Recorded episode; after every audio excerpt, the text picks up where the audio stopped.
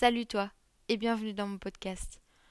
Je m'appelle Williana et j'ai créé ce podcast pour te parler de mes passions et t'en apprendre plus sur ces dernières. Aujourd'hui, je te retrouve avec Cendrillon dans Conte en Disney. Dans cette catégorie, je vais te parler du Disney, mais aussi de son mythe et son origine. J'espère que ça te plaira et bonne écoute.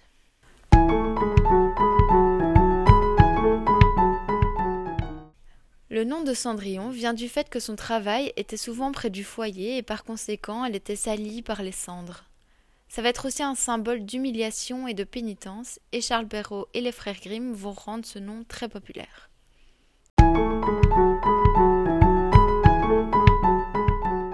Voici quelques informations et un résumé du mythe. Alors Cendrillon, c'est le conte type de l'enfant passant des cendres au trône et qu'on pourrait donc traduire par le fait de passer de la pauvreté à la richesse. Il va exister de nombreuses versions de Cendrillon qui vont se passer à travers tous les continents et les époques, et en voici un résumé de certaines d'elles. Cendrillon va commencer en Antiquité avec cette version. Rhodope, une jeune grecque, a été embarquée en Égypte comme esclave. Un jour, un aigle lui vola une de ses chaussures alors qu'elle était au bain. L'oiseau laissa tomber la chaussure aux pieds d'un pharaon nommé Psamétique. Frappé de stupeur par la délicatesse de la chaussure, il promet d'épouser la femme à qui elle appartient.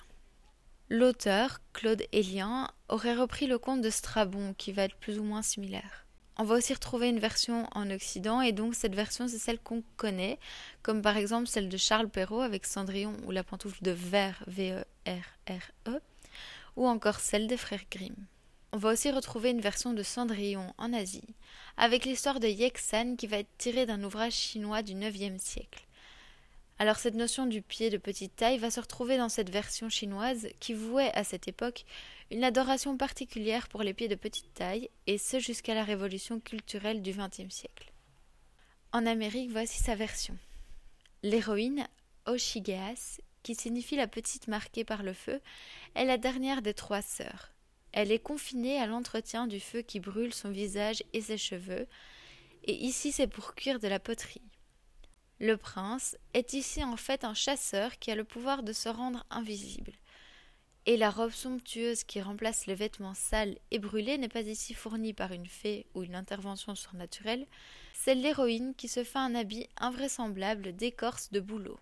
Les sœurs, quant à elles, feignent de voir le jeune homme et sont vite démasquées. Oshigeas, elle, peut donc voir et alors épouser le chasseur après avoir été miraculeusement guérie de ses brûlures par la sœur du chasseur. Pour la dernière version que je vais vous expliquer, voici celle de l'Europe une jeune orpheline, gardeuse d'oie, qui reçoit de sa marraine une pomme, et donc non une citrouille, susceptible d'exaucer les vœux. Grâce à ce fruit magique, Mathilde acquiert une robe magnifique et se rend par deux fois au bal organisé par un chevalier aussi beau que riche. Problème. À minuit, la belle redevient invisible. Le chevalier, au désespoir, fait rechercher celle qui a conquis son cœur, parvient à la retrouver grâce à une bague, et donc non à un soulier de verre, qu'il lui avait offert et finit par l'épouser. Cependant, Cendrillon ne sera pas toujours une femme. De nombreuses versions masculines vont exister.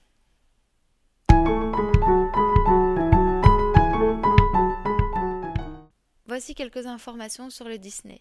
Cendrillon, c'est le 16e long métrage d'animation et le douzième classique d'animation des studios Disney. Il va sortir en 1950 et durera 74 minutes. Il va s'inspirer de la version de Perrault et des frères Grimm mélangés. Il marque le retour de Disney après 8 ans de films compilation et va être réalisé par Clyde Geronimi, Wilfred Jackson et Hamilton Lusk. Le scénario, quant à lui, va être écrit par William Pidd, E. Pinner et Ted Sear. La musique, quant à elle, est composée par Paul Smith et Oliver Wallace, et les chansons par Mike Davis, Al Hoffman et Jerry Livingston. Cendrillon est de type conte de fées et comédie romantique, comme on peut s'en douter.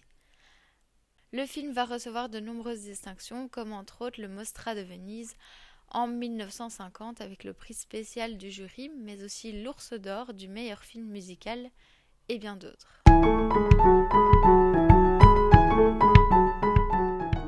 Si vous ne connaissez pas la version du Disney, en voici un bref résumé. Cendrillon, c'est la fille d'un riche gentilhomme qui va devenir la servante d'une infâme marâtre et de ses demi-sœurs Javotte et Anastasie. Un beau jour, le roi du pays, qui a décidé de marier son fils, organise un bal auquel sont conviées toutes les filles du royaume, ainsi que Cendrillon. Les amis de Cendrillon, les souris et les oiseaux vont donc lui confectionner une magnifique robe de bal qui, hélas, sera mise en pièces par les deux demi-sœurs jalouses. Tandis que les deux jeunes filles et leur mère se rendent au château, la marraine fée Cendrillon transforme une citrouille en carrosse et quatre souris en chevaux blancs. Elle part aussi la jeune fille d'une robe de princesse et lui donne la permission d'aller à la réception jusque minuit, heure tapante. Le prince va en tomber immédiatement amoureux, mais Cendrillon, entendant les douze coups de minuit, va s'enfuir. Dans sa fuite, elle va perdre sa pantoufle de verre, trop petite pour un pied ordinaire, et grâce à laquelle le prince la retrouvera.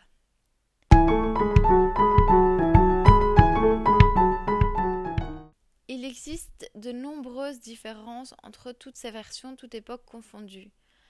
Par exemple, chez les frères Grimm, le prince tente de retenir l'héroïne en enduisant l'escalier de poids. Mais dans d'autres versions, l'héroïne laisse tomber intentionnellement sa pantoufle. Il ne faut pas oublier que ces contes sont bien plus anciens que les versions courantes.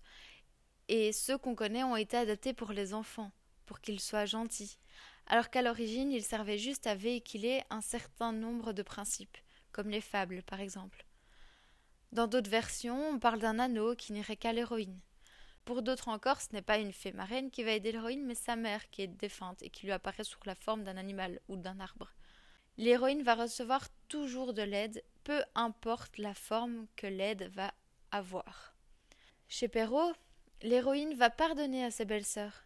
Mais Grimm, chez lui, elles sont doublement punies puisqu'elles vont se mutiler le pied pour pouvoir chausser la pantoufle, et elles finiront aveugles aussi.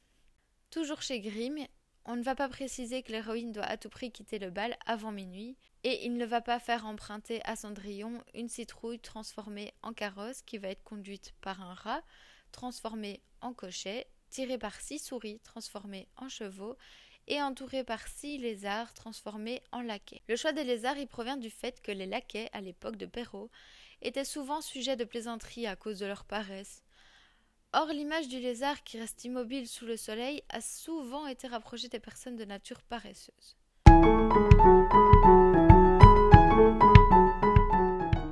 Une des autres grandes questions de Cendrillon, c'est la pantoufle de verre V-E-R-R-E, comme le verre, la matière, ou de verre V-A-I-R. Ce matériau va prendre une proportion énorme puisqu'il va faire l'objet de débats très souvent en France depuis le XIXe siècle, mais personne n'a jamais euh, débattu sur le fait qu'on utilise le mot pantoufle, alors qu'en réalité, le mot pantoufle signifie une chaussure d'intérieur confortable, mais peu élégante et inimaginable pour aller danser. Les pantoufles sont originairement de verre V-E-R-R-E, comme la matière, hein, comme le verre, chez Perrault et donc dans d'autres versions aussi. À partir du XIXe siècle, de verre VAIR va désigner la fourrure d'écureuil gris.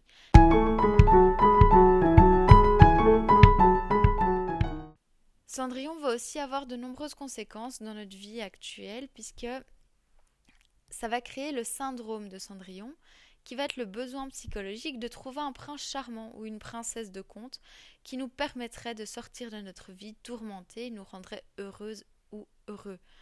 Souvent, quand on dit je cherche le prince charmant euh, sur son cheval blanc, etc., ça s'appelle le syndrome de Cendrillon, vouloir à tout prix un prince charmant.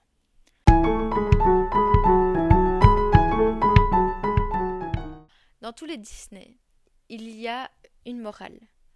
Et pour celle de Cendrillon, la voici. C'est qu'il ne faut pas se décourager car un jour viendra notre heure de gloire. Il ne sert à rien de vouloir la gloire et de courir après car plus on court, plus elle se sauve.